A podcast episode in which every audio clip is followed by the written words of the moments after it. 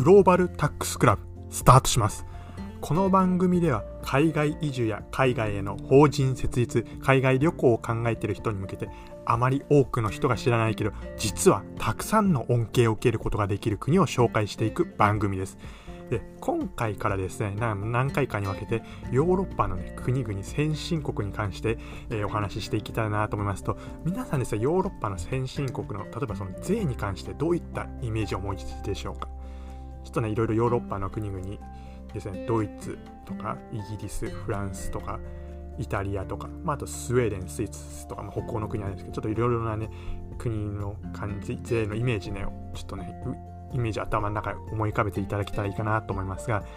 ちょっとですね、ヨーロッパのそういう今先進国の国々に、ちょっとですね、税が高いようなイメージをお持ちの方多いんじゃないかなと思うんですけど、実はですね、確かに税制は高いかもしれないですけど、その分ですね、違った面でですね、恩恵を受けられるところがあるんですね。今回ですね、そのヨーロッパの先進国に今回から何回かに分けてフォーカスさせていきますが、そのですね、恩恵の受ける面をね、ぜひね、よく集中して今回お聞きいただけたらいいかなと思います。というわけですね、今回早速ですが紹介する国を、ね、発表していきたいと思います。今回紹介する国はイギリスです。というわけでですね、今回は、えーと、ヨーロッパのですね、島国であるイギリスですね、そのフランスとかスペインの近くにありますね、そのイギリスについて紹介していきたいなと思います。まあ、イギリスはですね、まあ皆さんもご存知の通り、ま、首都ローロヨーロッパじゃない、首都はヨーロッパじゃないですね、首都ロンドンですね。ロンドンで、まあ、よく金融とか、まあ、文化の中心とも言われるロンドンが首都なんてがありますが、まあ、なんといってもね、文化的な面では、そのビッグベンだったり、大英博物館などね、いろいろね、見どころのあるね、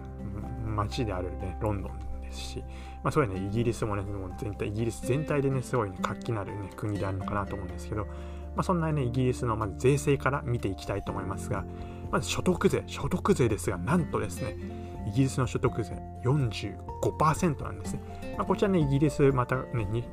えー、そのいわゆるあれですね、累進課税制度になりますが、まあ、日本もですね、もう、まあ、以前からお話ししているように所得税45%でいくわけで、ね、まあ、ちょっとね、まあ、所得税高いかなってね、思われた方多いんじゃないかなと思います。次に法人税ですね。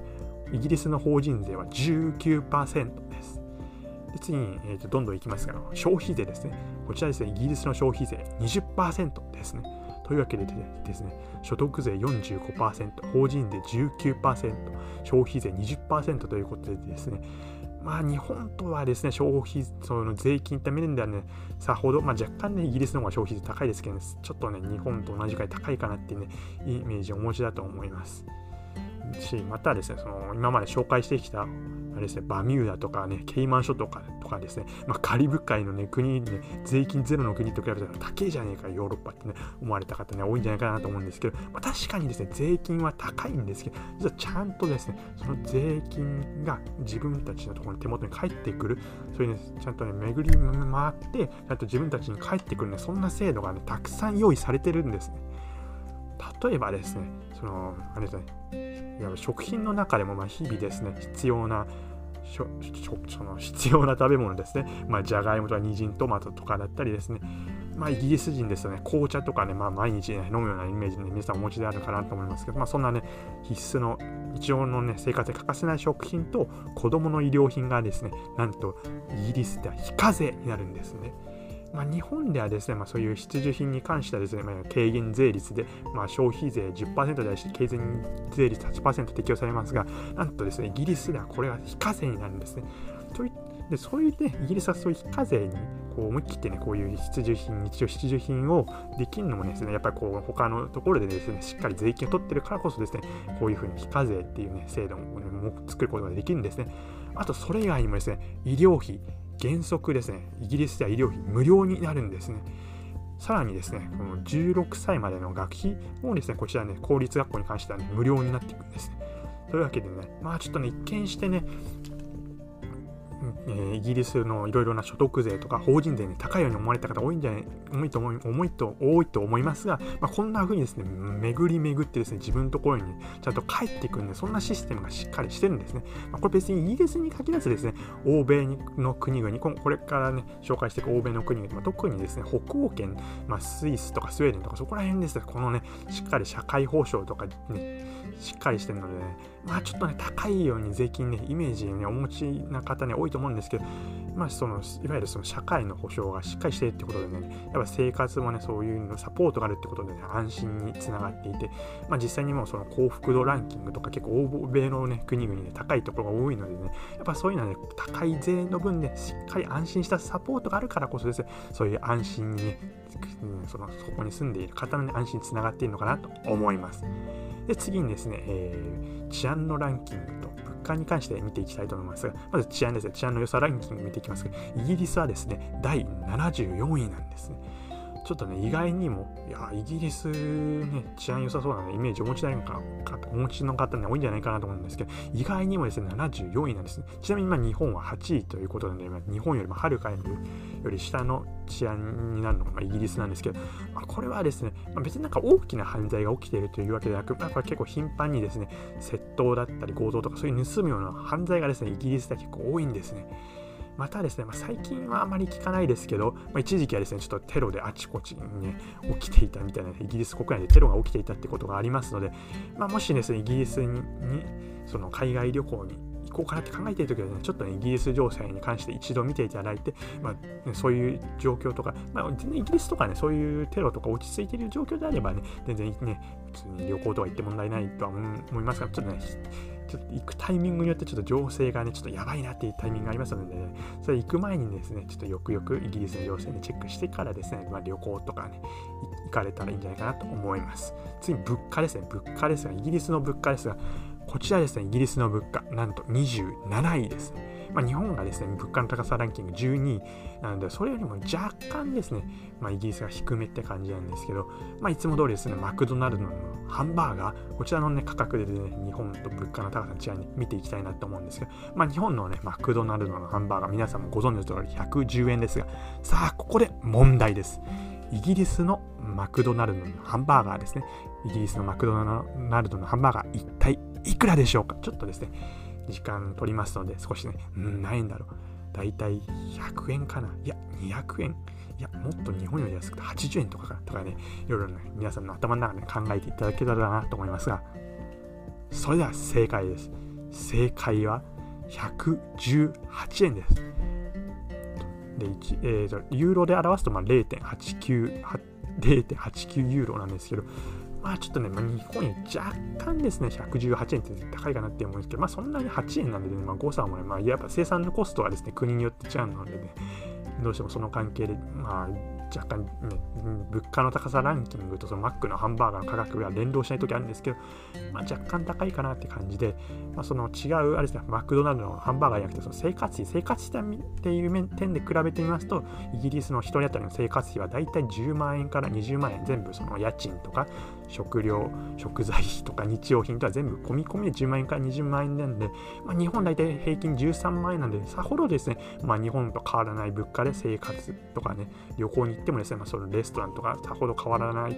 感じかなと思います。では最後にですね、ビザ、ビザと永住権に関して見ていきたいと思います。またこれですね、イギリスのビザですね、日本ととか、ね、ここまで紹介してきたね、海外の国々とはね、またね、違うね、ちょっとね、一風変わったね、面白いね、ビザのね、制度ありますのでね、そこに関してね、詳しくね、お話ししていけたらいいかなと思います。で、まずですね、その日本からイギリスに入国する際のビザですね、これがどうなっているかと言いますと、まあ、日本からイギリスに入国する際です、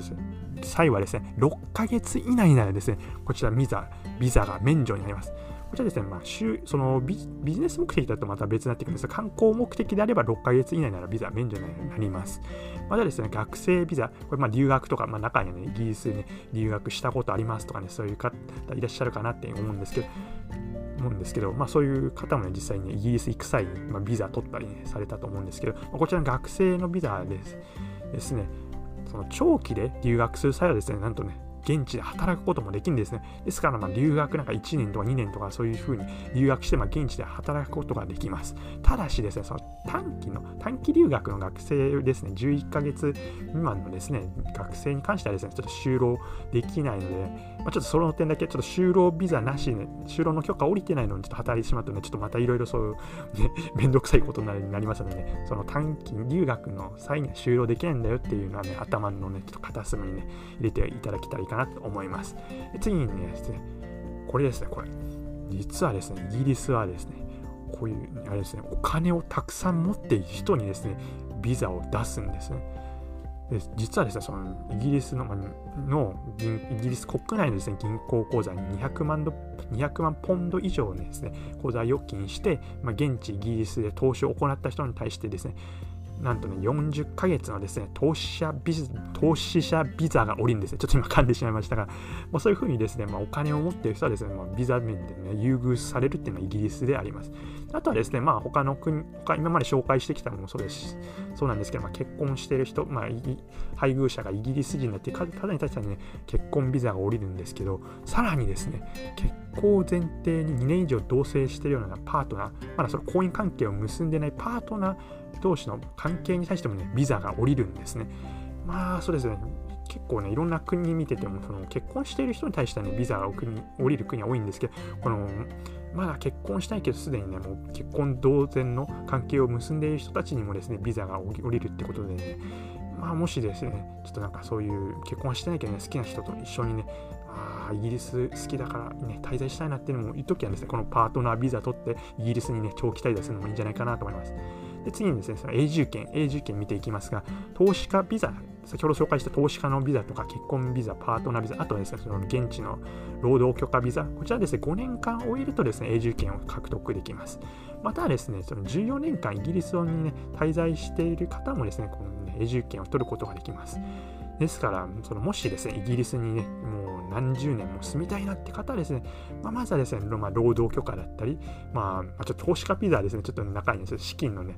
えー、そういう条件があるので、なかなか難しい面もあるかもしれないですけど、まあ、本気でね、イギリスにね、もうもう死ぬまで滞在しますっていう方はですね、まあ、そういう感じでね、現地でね、働くことによってですね、まあ、そういうビザも早くね、取ることができますのでね、まあ、そういう方法も、ね、考えていただきたいかなと思います。というわけでですね、今回は、まあ、イギリスについてですね、税制や物価、治安に関して見ていきました。まあ、今まで紹介してきたね、税制の安い国とはね、まるで逆でね、税制ちょっとかなり高かったですけどね、その分ね、恩恵が取れるポイントいっぱいありますのでね、まあ、これからですね、先そのヨーロッパの先進国たくさん紹介していきますので、ね、そのね、税、税をたくさん払う分ね、受け取れるね、恩恵についてね、注目しながらね、お聞きいただけたらいいかなと思います。というわけで、今回の放送最後までお聴きください。ありがとうございました。それでは、また。